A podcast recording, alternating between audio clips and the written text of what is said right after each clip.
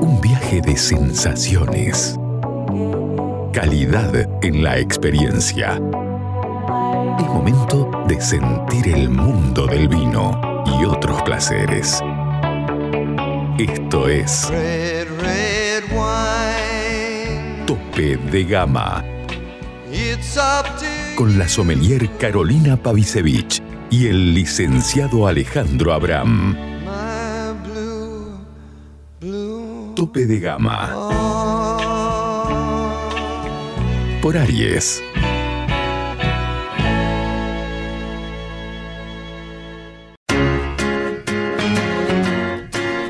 Llega a Salta una nueva forma de vestir tu casa. The Linen Factory. La mayor calidad y fibras naturales en fundas de edredón, cubre somier, todo tipo de cortinas, manteles y más.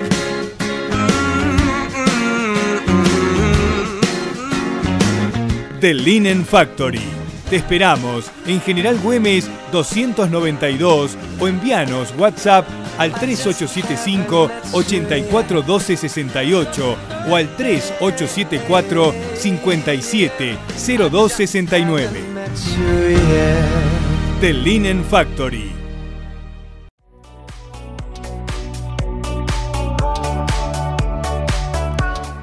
Bueno, y así como empezamos, em- vamos a la primera entrevista del día.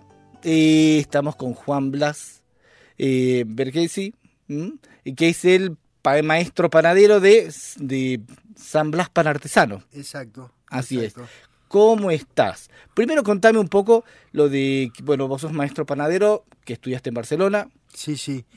Eh, bueno, me recibí con el título de maestro panadero en el Sindicato de Panaderos de Barcelona. Sí. Eh, me gustó ir a estudiar allá porque la verdad que tienen mucha cultura, mucha tradición del pan, Sí, más allá de que tienen otra infraestructura. sí, claro. Generalmente en maquinaria y demás estamos un poquito más atrasados, tenemos las copias chinas, Sí, pero claro. llegamos a buenos resultados igual. Y bueno, un poco la cuna del pan es europea, ¿viste? La, Claro. la- la- la mayoría de las culturas europeas han desarrollado recetas de pan y tienen mucha tradición y un poco de eso me quería embeber.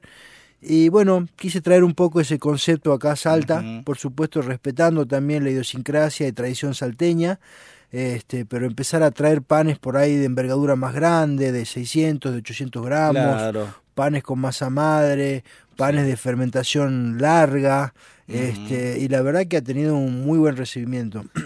Bueno, mira, eh, son muchas cosas las que te quiero preguntar, ¿no? Y eso lo de los panes grandes y de fermentaciones largas los vamos a hablar. Pero primero que nada te quería preguntar, viste que nosotros vivimos en una época de la demonización de las harinas, como Sí. si las harinas fueran, fueran las culpables de todo, Sí. ¿no? Eh, ¿Qué decís al respecto? Porque eh, no todo respecto a las harinas debe ser malo. No, eh, es como muy, muy general hablar del solo de la harina. Sí. Eh, te diría a grandes rasgos, el, el pan es el alimento por excelencia de toda la humanidad. Sí. Lleva con nosotros más de 6.000 años. Sí, Te imaginas que es, es un alimento muy, muy difundido. Y yo creo que el, el problema de la celiaquía y demás Mm. problemas con el gluten es algo que ha surgido, no sé, hace 50 años, 40, 50 Ujú. años. Eh, para mí en gran parte tiene que ver con que ha habido un deterioro en la panadería. Sí. Se, ha, se ha empezado a quitar lo más importante que era del pan, sí. que era la fermentación, el tiempo y la fermentación. sí. Eso se ha empezado a erradicar y han empezado con las premezclas, Ajá. han empezado con lo que se llama el bollado directo, que amasan, Sí. eh, se infla y ahí nomás lo están horneando. Pero cuando vos no le das tiempo al pan, el pan leuda, pero no metaboliza. Ajá. La levadura leuda el pan, pero Mm. no se metaboliza. Claro. Cuando vos le das el, agregado de masa madre, le estás agregando bacterias de la familia de los lactobacillus, lo mismo que tenemos en nuestro organismo, y cuando le das 20 horas de exposición al lactobacillus, obviamente hacen el trabajo que debería hacer tu panza. Comes un alimento que ya está predigerido prácticamente, eh, incluso lo puedes ver físicamente, vos agarrás un pan y lo dejas mucho tiempo, Sí. llega un momento que literalmente se deshace la masa, Sí. se termina comiendo la masa, los lactobacillus, la masa madre. Entonces, eh, ese alimento fermentado, Los, los humanos estamos muy acostumbrados a comer alimentos fermentados, te diría que es la base de nuestra dieta, ¿no? Claro. El café, el chocolate, el vino, la cerveza, el queso, el yogur, y puedo seguir así una lista larga. Tenemos una simbiosis con las bacterias, sobre Sí. todo con la familia de los lactobacillus, y el pan está dentro de esa base. Para mí es como una piedra angular dentro de la alimentación humana, ¿no? que estamos acostumbrados a comer alimentos fermentados. Y el gran problema del pan ahora es que le han quitado el fermento. Claro. Entonces lo han llenado de aditivos, el pan leuda, pero no está metabolizado. Y entonces es como comer prácticamente harina tostada, básicamente. Claro. Ese es el gran problema. ¿Sabes cuál es el ingrediente más caro del pan? El tiempo. Sí, Y, claro. ese, y ese ingrediente es el que más retasean las panaderías. Cada vez hacen los panes más rápido, en tres horas están horneando. Nosotros justamente ese para mí es un sello de calidad que tenemos en la panadería. Nuestros panes tienen por lo menos 24 horas. Claro. Los amasamos a la mañana bien temprano y se hornean recién al día siguiente. Sí. Pasan entre 12 horas a temperatura ambiente, luego duermen toda la noche en una cámara de frío. Entonces vos tenés un pan Sí. que estuvo 20 horas madurando, fermentando, que agarra un sabor, que agarra características organolépticas que obviamente no la conseguís en un pan que estuvo 2-3 horas. Este, Claro. Te voy a dar un ejemplo. ¿Nunca viste esos amigos que te dicen, yo te hago una pizza en dos horas? ¿no? Sí. O te la hacen en el río. Y hacen la masa rápidamente, ahí nomás leuda y ahí nomás la están metiendo en el horno. Y vos ves que por más que le dé horno, queda blanca la masa, como que no agarra color, no se dora, Claro. nunca agarra ese, dolor, ese color caramelo. ¿Por qué? Porque no están las azúcares disponibles en la corteza para dorarse. Claro. Entonces cuando vos ves un pan que tiene un color caramelo, que ha logrado ese color caramelo, te está diciendo que está correcta la fermentación, que se han metabolizado, todas las azúcares están disponibles y se doraron en la corteza. Como, bueno, hoy te traje un pancito de campo, Sí. vos podés ver por ahí el color cuero, color caramelo Claro. de la corteza, Sí. que eso no se logra con aditivos, eso se logra solamente fermentándolo bien. Sí. Entonces, bueno, para mí el tiempo es literalmente un ingrediente más Dentro del pan. Otra pregunta. ¿Y ¿Hay calidades de harinas? Sí. Hay distintas calidades. eh, generalmente lo más valioso dentro del mundo de la harina es la proteína.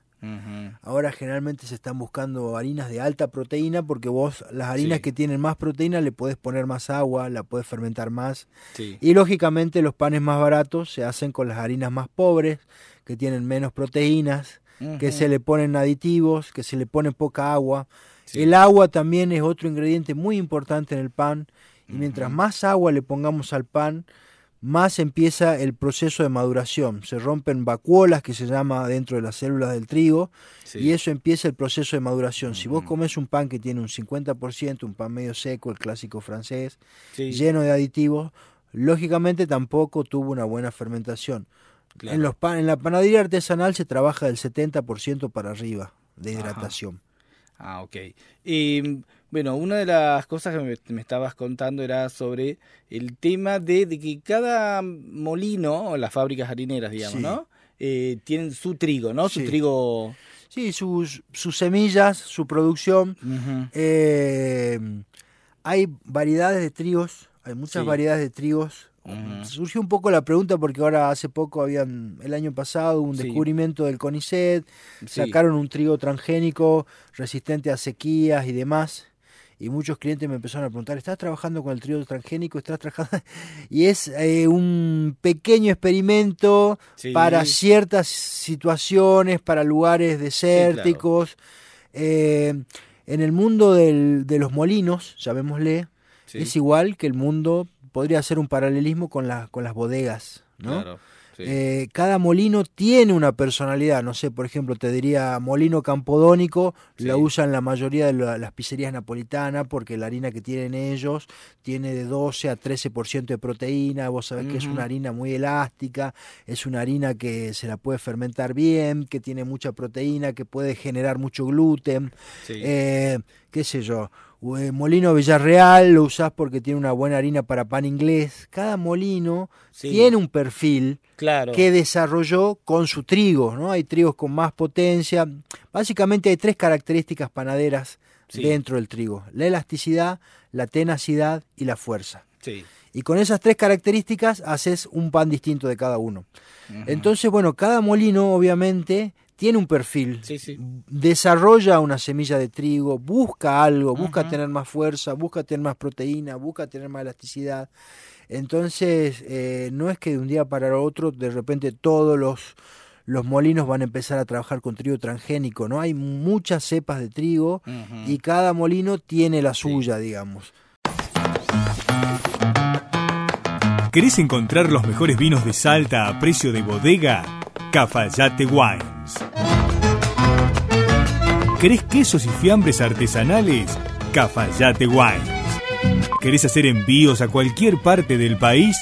Cafayate Wines. ¿Querés productos regionales gourmet, escabeches y salsas deshidratadas con ingredientes autóctonos? Por supuesto, Cafayate Wines. En Caseros, esquina de Anfunes, frente a la iglesia San Francisco.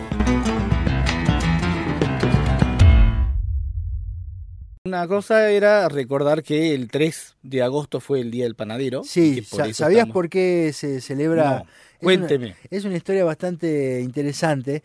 Eh, en 1930 se funda el primer sindicato de panaderos Ajá. argentinos Sí. y lo fundan unos italianos que eran anarquistas. Ah, mira. Sí. Bueno, sí, en esa sí. época había mucho anarquista. Sí, exacto. Y bueno, y toda la pastelería argentina tiene nombres irónicos que se lo pusieron los anarquistas, por ejemplo, Suspiro de Monja, Bola de Fraile, Cañoncito. Vigilante.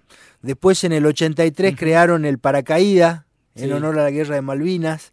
Entonces, bueno, Sí. es muy curiosa la historia. Sí, sí. Los anarquistas se, se adueñaron un poco de la pastelería argentina y le dieron esa identidad, ese toque irónico. Este, bueno, yo siempre también siento que la, la panadería tiene, siempre acompaña ¿no? a la sociedad, los hitos, las cosas que Claro. pasan. Hay un pan para cada necesidad, siempre está atento del hombre. Vos hablabas, de, te he visto en algún vivo o en alguna publicación de Instagram que hablabas de eh, cambiarle el enfoque a la hora de comprar el pan, en vez de comprar eh, panes chiquitos, comprar los panes grandes, y que vos decís que eh, además que mejoran con los días. Sí. Eh, a ver, ¿cómo es eso, digamos? Bueno, eh, las piezas chicas no podés darle mucha fermentación. Vos, un, Sí. no sé, un, un miñoncito que debe tener 50 gramos, Sí. no podés cocerlo más de 20 minutos, no podés Ujú. cocerlo más de 180 grados, no podés darle dos días de fermentación. Si vos agarrás una pieza grande, un pan de campo, por ejemplo, que tenga entre 600 y 800 gramos, Sí. lo podés tener un día entero en la cámara, lo podés cocinar a 250 grados. Entonces te da muchas más posibilidades y tiene lógicamente otra vida útil. Es un pan que se ha diseñado para que dure tal vez una semana. Claro. El pan de campo, el pan de campiña era el pan que se llevaban, no sé, los cuidadores de ovejas Sí. se iban al monte, se lo llevaban bajo el brazo y lo tenían una semana ahí. Y bueno, sin ir más lejos, nuestro pan cacho, Sí. que hacía acá en la panadería Riel, le llamaban el pan de pescador, pues se lo llevaban los pescadores al río, Claro. uno o dos días. Eso es lo lógico del pan, esa es la lógica un poco del pan. Sí. Se va poniendo mejor. Cuando tiene una buena corteza lo protege a la miga. La miga al, al ser más grande también guarda mucho más humedad. Lógicamente que tiene que tener una buena fermentación, Sí. pero el pan como los quesos, como el vino, es un pan, es un producto que le sienta bien el tiempo. Estamos acostumbrados a que se seque en dos segundos y eso no es lo normal. Eso Claro. es un pan industrial que no ha sido bien fermentado. Claro, claro, se tiene. Bueno, y ahora, hablando, eso lo hablamos antes de cuando nos contactamos, ¿no? Por Sí. WhatsApp, Instagram y todo eso. Y que era el tema de eh, los panes y las armonías con Sí. los vinos. Sí. Y, vos, y yo he visto un par de publicaciones tuyas en las que te- estabas maridando con los migrantes. Sí, sí, sí. Sí.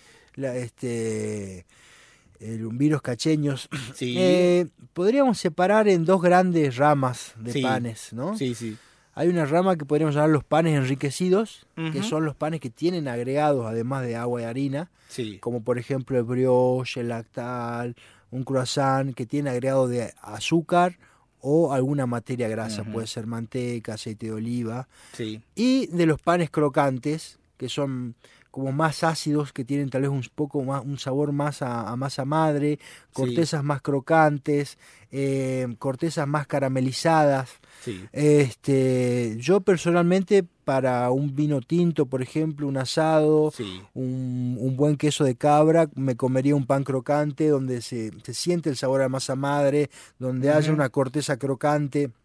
Y después, si no, tenemos toda la gama de los brioches, que son los panes, como te decía, enriquecidos, Sí. que yo los maridaría más con los vinos blancos, esos sabores a manzana, Claro. este, claro, este, pera, ¿no? Que tienen, se le siente un sabor, una nota de manteca, Sí. este, no hay demasiado mm, sabor, digámosle, es el sabor de la manteca y el Sí. pan, la leche, los huevos. Y un pan de centeno, por ejemplo. Sí. El alemán, ¿no? Sí, bueno. Eh, ¿Dónde entra? Bueno, el, el pan, el pan de centeno, el centeno es muy particular porque tiene mucho sabor. El sabor del centeno es muy, Sí. mm, podríamos decirlo, un- tiene un toque ácido, un toque a Sí, cerveza. totalmente. este, el clásico del, del pan de centeno que los alemanes le llaman pampernickel, Ajá. ellos lo comen generalmente con un queso crema y una, una feta de, jaum- de salmón ahumado, ¿no? Sí. Anda muy bien Ah, con muy los bien. ahumados y- Sí. y, con algún quesito así levemente ácido, un queso crema, un, un queso de cabra o un quesillo nuestro, por ejemplo. Claro. Este, pero es un pan que tiene mucha personalidad, mucho sabor, eh, se va a destacar, no va a acompañar tanto, digamos. Sí. Eh, ahí el, el tema con un vino estaría medio complicado. Sí, no, sí. puede ir muy bien con un vino blanco para mí. Sí. Yo lo tomaría más con un vino un vino blanco, para que no se opaque, porque sería mucha Mm. info, sino un tinto y... Sería, a ver, o un vino blanco que lo más ácido, Sí, tipo, digamos, los, los, los, los- serían los el Riesling, el Sí. Una cosa así, el Riesling, digamos. sí, Tendría que ser un vino más ácido. sí. Y si fuera tinto, capaz un vino más joven, un Tanat, un Claro, Pinot potente. Este, algo más fresco, Ajá. ¿no? Este... Sí. Y después, bueno, con nuestro clásico Malbec yo lo acompañaría con un pan de campo, sí. ¿no? con un buen Mm. sabor a masa madre, sí. este, una corteza robusta, Ujú. crocante, con, Y con tema infusiones, ¿no? sí, Eh, porque, bueno, el pan, para mí yo lo relaciono mucho con infusiones, Sí. ¿no? Con todos los tipos de hay, hay, un, hay un pan para cada momento del día, así que estamos en todas las categorías. Sí. Eh, bueno, y decime, cu- cuando hablamos de la masa madre, ¿no? Porque, Sí. bueno, con la pandemia hubo un furor, Sí. ¿no? De la masa madre. ¿Qué es lo que tiene la masa madre eh, que hace que ese pan, no sé si es así, ¿no? Pero que ese pan sea más saludable, si querés decirlo, Sí. que, que los otros panes.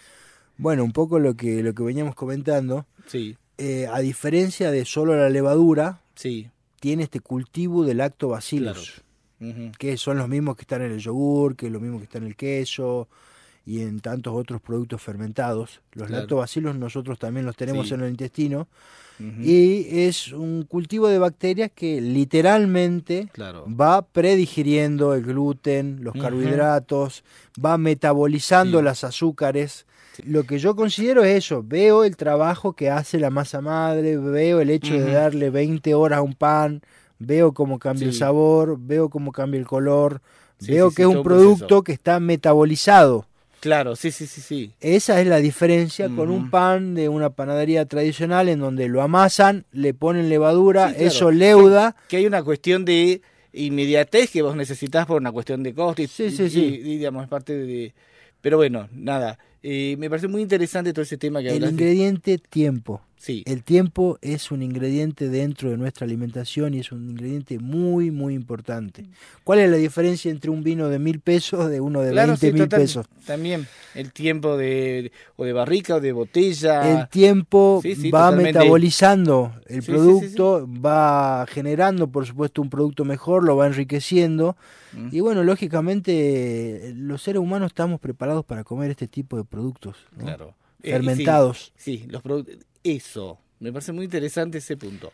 Que es el que sí que el ser humano está eh, predispuesto o está preparado para los alimentos fermentados. Mira, muy interesante todo lo que Es la base de nuestra alimentación. Si vos te pones a ver, Sí, claro. no hace falta ni, ni- ni ser vegano ni nada, digamos, durante el día. Sí. Vas a consumir algún alimento fermentado sí o sí, ya sea el café, ya sea un chocolate, ya sea una cerveza, Totalmente. ya sea un pan, ya sea un queso, ya sea un yogur. Este, están desde nuestros inicios.